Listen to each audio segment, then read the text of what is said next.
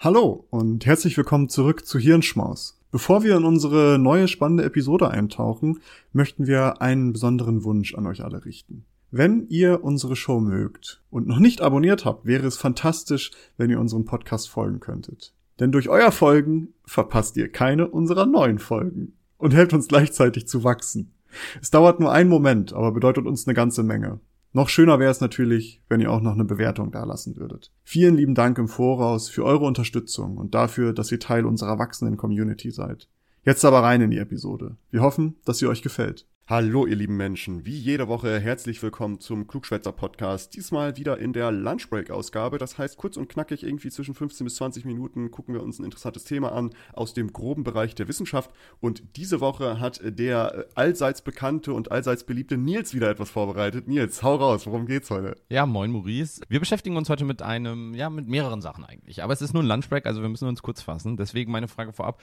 Hast du schon mal von Cobalamine Nee, also irgendwas Chemisches gehe ich mal von aus, aber noch nie gehört, keine Ahnung, was es ist. Das ist korrekt, es ist eine chemische Verbindung, die kommt auch in allen Lebens Lebewesen vor. Also äh, es ist mhm. weit verbreitet.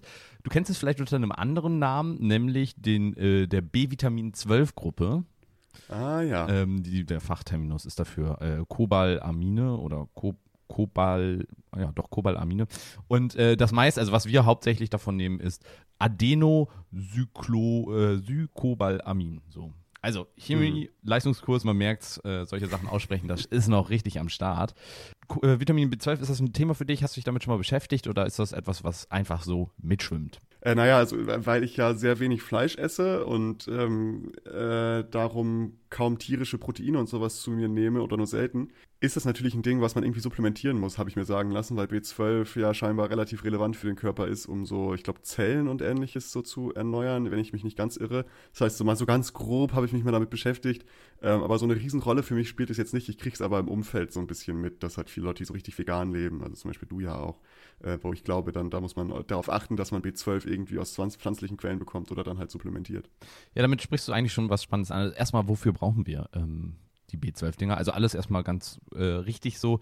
Äh, B12, wie du schon gesagt hast, oder allgemein die gesamten B, diese Gruppe der B-Vitamine ist vor allen Dingen auch für Zellteilung zuständig, ähm, für unser zentrales Nervensystem, also so doch schon sehr wichtigen Sachen in unserem Körper. Ähm, oh. Ohne Zellteilung ist es sehr schnell sehr ja, sehr, sehr düster, sage ich mal. Vitamin B12-Mangel, also ein richtiger Vitamin B12-Mangel, der aus verschiedensten Gründen auftreten kann, zum Beispiel eben durch mangelnde Aufnahme oder eben durch äh, Autoimmunerkrankungen oder sowas, ähm, kann das dann mal zu kommen. Das äh, kann zu psychischen Beschwerden führen, also dass man wirklich manische Depressionen bekommt, Psychosen, Halluzinationen und so weiter und so weiter. Es kann zu neurologischen Schäden führen, ähm, zu einer Blutarmut und, und, und, und, und. Also die Liste an, an Sachen, die da passiert, ist lang und auch vor allen Dingen sehr unschön. Also Vitamin B12, einen richtigen Vitamin B12-Mangel ähm, sollte man also tunlichst vermeiden.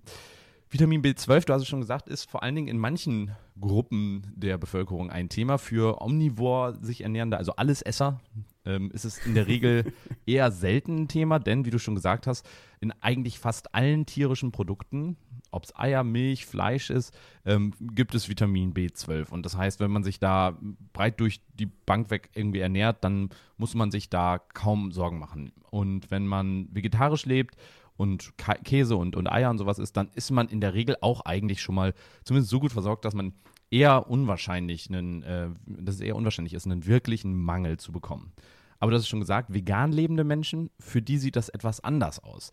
Denn es gibt zwar messbar teilweise in, in Algen und so weiter ja, so Vitamin B12-Verbindungen, aber die sind wohl nicht bioverfügbar. Das heißt, unser Körper, so zumindest das, was ich bisher gelesen habe, unser Körper kann das nicht dann aufnehmen aus dieser, aus den äh, pflanzlichen Formen. Das heißt, als, als vegan lebender Mensch muss man da auf, auf Hilfsmittel in der Regel zurückgreifen. Jetzt ist die Frage, was für Hilfsmittel? Also, wenn das doch nur aus tierischen Produkten erzeugt wird, wie kann ich denn dann vegan Vitamin B12 zu mir nehmen? Ich möchte ja jetzt nicht irgendwie ähm, extrahiert aus, aus Schweineleber oder Hühnerleber dann irgendwie ähm, Vitamin B12 zu mir nehmen. Ähm, das macht man heutzutage mit unserer wunderbaren Gentechnik. Und zwar kann man genmodifizierte äh, Mikrobakterien dazu nutzen, eben Vitamin B12 herzustellen. Ähm, ich persönlich finde das immer verdammt faszinierend, was, äh, was Gentechnik alles kann. Ich meine, jetzt gerade wird ja, ja auch voll. an veganem Käse aus ja, äh, genmodifizierten Hefezellen gearbeitet. Also ich glaube, für viele, die so sich Technik und, und Forschung irgendwie nicht so cool finden, ähm, für die ist das wahrscheinlich das Schlimmste, was man sich vorstellen kann. Aber im Endeffekt erzeugen da genmodifizierte Hefezellen Käse, der auf einer biologisch, also biologisch-chemischen äh, Sicht kaum von echtem Käse zu unterscheiden ist. Also nicht irgendwie Fett mit Aroma, sondern wirklich, da entsteht nachher sowas, was dem Käse wirklich sehr, sehr nahe kommt. Also was da geht, das ist schon abgefahren. Ja, und da kommt dann zum Beispiel eben diese Vitamin B12-Präparate. Dieses Vitamin B12 wird eben aus solchen Quellen hergestellt. Also ist es vegan, aber ähm, trotzdem bioverfügbar. Ja, jetzt wissen wir also, wir brauchen Vitamin B12, wir brauchen das, um praktisch sicherzustellen, dass unsere Zellteilung funktioniert, dass wir nicht an Blutarmut oder sonstigem sterben. Aber was passiert denn eigentlich, wenn wir zu viel haben? Wir haben jetzt über den Mangel geredet. Vitamin B12 zu viel und das kann unter Umständen mit solchen Präparaten doch ganz schön schnell passieren. Oder was heißt ganz schön schnell? Es kann passieren, dass man zu viel Vitamin B12 zu sich nimmt, gerade wenn man vegetarisch lebt oder noch schlimmer, wenn man sich ähm, ja als Omnivor mit allem ernährt, was es so gibt. Ähm, das heißt, gerade wenn man sich irgendwie so Vitaminpräparate holt, die so multivitaminmäßig unterwegs sind, ähm, da kann auch Vitamin B12 drin sein. Wenn aber der eigene Bedarf schon gedeckt ist, dann kann Vitamin B12 auch in einer zu hohen Konzentration vorliegen. Und wir müssen uns nochmal kurz überlegen, was macht Vitamin B, also die Gruppe, die Vitamin B-Gruppe? Naja, sie ist zuständig für unsere Zellteilung. So, und wenn man sich jetzt mal überlegt, welche Zellen teilen sich denn besonders häufig, dann kommt man dazu, dass das unter anderem Krebszellen sind. Und Krebszellen teilen sich häufig und haben deswegen einen sehr hohen Vitamin B-Bedarf. Heißt, wenn wir sehr viel Vitamin B haben, ist es unter Umständen für den Krebs förderlich. Jetzt gab es da auch letztes Jahr, glaube ich, war es, relativ viele Nachrichten zu, auch im NDR und so weiter, die über dieses Thema berichtet haben, dass Vitamin B12 Krebs verursachen würde. Also zu viel Vitamin B12 Krebs verursachen würde. Das ist auch ein bisschen schwierig formuliert. Teilweise steht da äh, krebsfördernd und so weiter. Also da, darüber wollen wir heute mal noch mal ein bisschen detaillierter sprechen. Also was heißt das denn alles? Also erstmal, es gab ein paar Studien dazu, ähm, dass die Vi Vitamin B-Gruppe ähm, krebsfördernd ist. Das ist schon sehr lange bekannt. Wie gesagt, es ist zuständig für die, ähm, für die Zellteilung. Folsäure beispielsweise gehört, glaube ich, auch dazu und wurde mal ähm, bei Leukämie-Patientinnen äh, und Patienten angewandt und all diese Patienten haben danach deutlich schlimmeren Krebs bekommen. Und äh, heutzutage ist es mehr oder weniger Standard in, in vielen Bereichen, eben einen Folsäureblocker, äh, wenn man Krebs hat, zu geben, um eben dafür zu sorgen, dass das eben nicht zusätzlich ähm, äh, Vitamin, also diese B-Vitamine gibt. Nun ist aber ein wichtiger Unterschied zwischen Ursache und Förderung. Vitamin B12 ist zum Beispiel, zumindest laut aktuellem Stand der, Tech, äh, der, der Forschung, nicht die Ursache, dass der Krebs ausbricht. Vielmehr ist es der Beschleuniger, wenn schon Krebs da ist. Und das ist, glaube ich, auch ein ganz wichtiger äh, Unterschied, der auch leider manchmal durch eben diese nicht klar trennscharf gemachten Begrifflichkeiten irgendwie entsteht. Heißt, Vitamin B12, wenn viele oder wenn viele B-Vitamine hinzugefügt werden, dann kann das eben schon vorhandene Krebszellen oder vorhandene ähm, ja, äh, Krebsgeschwüre eben in, der, ihrer, in ihrem Wachstum möglichst gut unterstützen, sodass sie wirklich sehr, sehr gut wachsen. Aber das ist für uns natürlich sehr schlecht. Es gab dann mehrere Studien jetzt auch schon zu, gerade auch in der letzten Zeit, in der sie sich das angeschaut haben. Und da geht es häufig auch um Lungenkrebs. Und da sieht man auch dann, dass die B-Vitamine, also B12-Vitamine vor allen Dingen, ähm, den, den, das Wachstum dieser ähm, des Lungenkrebs vor allen Dingen auch bei Rauchern und ehemaligen Rauchern deutlich erhöhen. Dazu muss man aber sagen, dass sie wirklich sehr, sehr hohe Werte genommen haben und äh, bei, sage ich mal, normaler Supplementierung, die ungefähr den Bedarf auf, auch deckt, war kein erhöhtes Wachstum zu erkennen. Aber eben, wenn man darüber hinausschießt, kann das eben relativ schnell passieren. Ähm, das weite, äh, da gab es dann mehrere Studien zu und äh, die haben halt alle ähnliche Ergebnisse gezeigt, eben dass äh, da eine Korrelation besteht. Ähm, das nächste Thema war dann so ein bisschen, oder das nächste Thema soll jetzt so ein bisschen sein, wie ist, wie ist das denn jetzt, wenn ich mich vegan ernähre, muss ich dann auf beispielsweise B-Vitamin-Präparate verzichten, weil ich möchte ja keinen möchte ja keinen äh, Krebs bekommen. Die Antwort ist relativ einfach. Nein, sollte man dringlichst nicht, denn naja, man kann halt auch relativ schnell dann in so eine und wahrscheinlicher in so einen Mangel rutschen, als dass man in eine Über, ähm, ja, Überversorgung rutscht. Das Problem ist nämlich, ja, dass diese Überversorgung nur durch wirklich sehr hohe Dosen irgendwie entsteht und vor allen Dingen bei Menschen, die sowieso schon irgendwie Vitamin B12 zu sich nehmen, bei Veganern ist aber eben nicht der Fall ist und man dann eben, es gibt halt diesen Sweet Spot, der ist irgendwie in so einem bestimmten Bereich. Ich kann jetzt die Zahlen gerade nicht zitieren, bevor ich da was Falsches sage, sage ich da lieber nicht. Aber es gibt halt diesen, so, so einen guten Bereich, es gibt einen relativ großen schlechten Bereich und dann darüber, alles darüber über den guten, guten Bereich ist natürlich auch schlecht. Aber man bewegt sich halt, wenn man vernünftige Präparate sich kauft und vegan lebt, halt eher in diesem mittleren guten Bereich.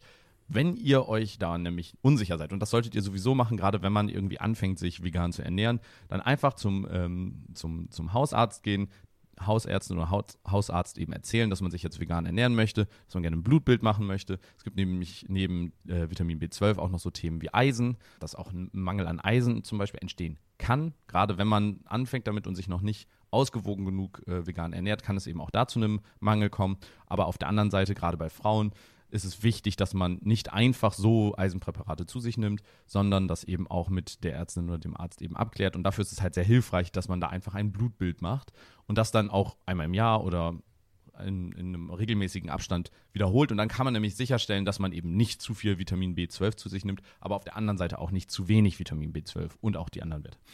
Auf der anderen Seite sind mittlerweile auch viele Lebensmittel einfach mit Vitamin B12 versetzt. Das heißt zum Beispiel, es gibt Energy Drinks, es gibt ganz viele Produkte, in denen einfach Vitamine, die jetzt erstmal nicht schädlich sind, einfach hinzugefügt werden.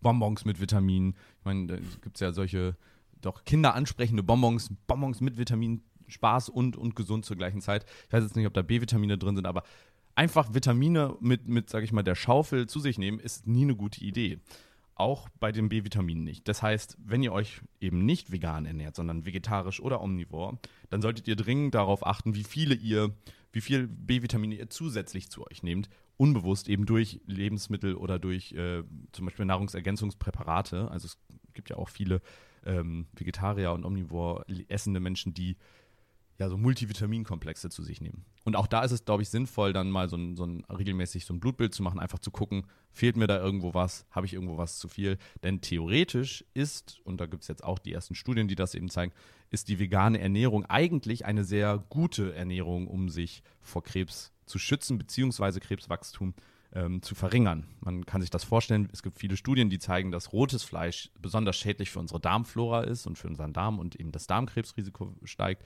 Das fehlt natürlich bei der vegetarischen und veganen Ernährung komplett.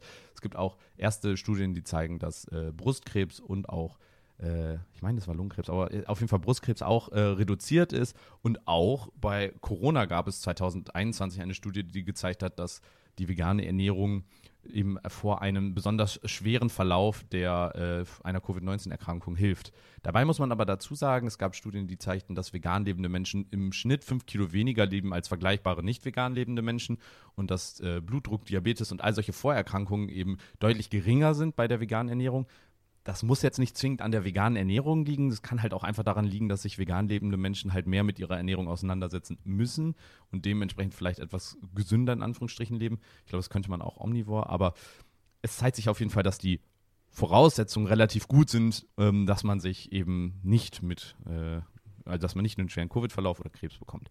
Das heißt, das Wichtige dabei ist, sich ausgewogen zu ernähren, nicht zu viel, nicht zu wenig, wie in fast allen Lebenssituationen. Und dafür hilft es eben, sich einmal damit zu informieren und auch Bluttests einmal zu machen, um zu gucken, wie viel brauche ich denn überhaupt und dann eben die passende Menge an Vitamin B12 zu sich zu nehmen, um eben so sicherzustellen, dass man eben nicht in einen Mangel und nicht in eine ähm, ja, Übersättigung rutscht.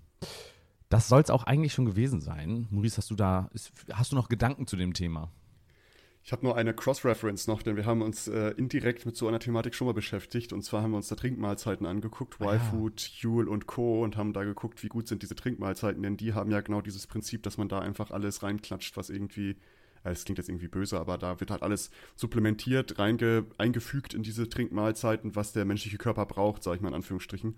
Und da haben wir uns das mal angeguckt mit Bioverfügbarkeit und wie, was wird da überhaupt hinzugefügt und äh, wie viel Sinn macht das. Und das ist ja vielleicht für, sollte das hier für den einen oder anderen äh, oder für die eine oder andere hier relevant oder interessant sein, kann man das ja gerne mal angucken oder anhören in diesem Sinne ähm, ja, schaut da auch gerne vorbei. Aber sonst äh, interessant auf jeden Fall. Ja, und das zeigt aber auch einen, einen ganz wichtigen Punkt, also diese ähm, Huel Feuds und, und wie sie alle heißen ähm, und, und diese Mixpräparate im Endeffekt. unser Körper funktioniert sehr, sehr individuell. Das hängt da von der Genetik ab, es hängt vom Alter ab, es hängt von der Ernährung ab, von der Wie Lebensweise im Allgemeinen. Und zu versuchen, ein Produkt für alle zu machen, ist fast unmöglich. Das heißt, man hat irgendwo vielleicht zu wenig oder zu viel und umso wichtiger ist es, dass man sich individuell anschaut, wie funktioniert das für mich. Und äh, deswegen ist es total wichtig, dass man sich das äh, in Ruhe einmal von äh, ÄrztInnen auch ähm, erklären lässt, im, im Zweifel. Ähm, und ja, in dem Sinne freuen wir uns, dass ihr zugehört habt. Ich hoffe, ihr habt was Wertvolles daraus mitgenommen. Folgt uns gerne überall, wo es Podcasts gibt. Ähm, wir sind auch seit kurzem auf YouTube. Die Videos kommen da immer etwas später, weil wir die erst äh, erstellen können, wenn sie online sind. Das heißt, da dauert es etwas länger. Aber ähm, ja, die Apps, äh, da könnt ihr uns auch folgen, wenn es möglich ist. Und lasst uns gerne Bewertungen da. Und wenn ihr mal Wünsche habt oder Themenvorschläge, dann meldet euch gerne bei uns. In dem Sinne hören wir uns nächste Woche wieder. Und ja, bis dann. Bis dahin, tschüss. Ciao.